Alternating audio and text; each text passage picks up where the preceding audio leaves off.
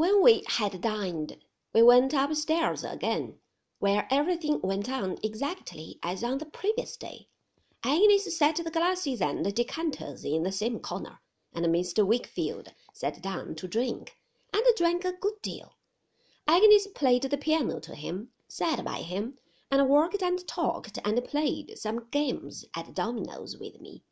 In good time she made tea, and afterwards when I brought down my books, looked into them, and showed me what she knew of them, which was no slight matter, though she said it was, and what was the best way to learn and understand them.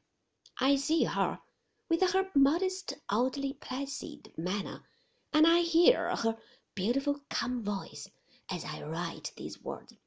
The influence for all good which she came to exercise over me at a later time begins already to descend upon my breast.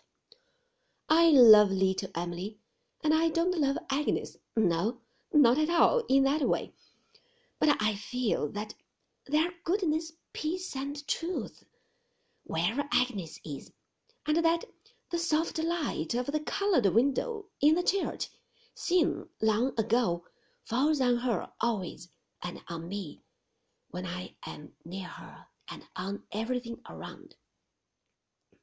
The time having come for her withdrawal for the night, and she having left us, I gave Mr. Wickfield my hand, preparatory to going away myself, but he checked me and said, Should you like to stay with us, Trotwood, or to go elsewhere?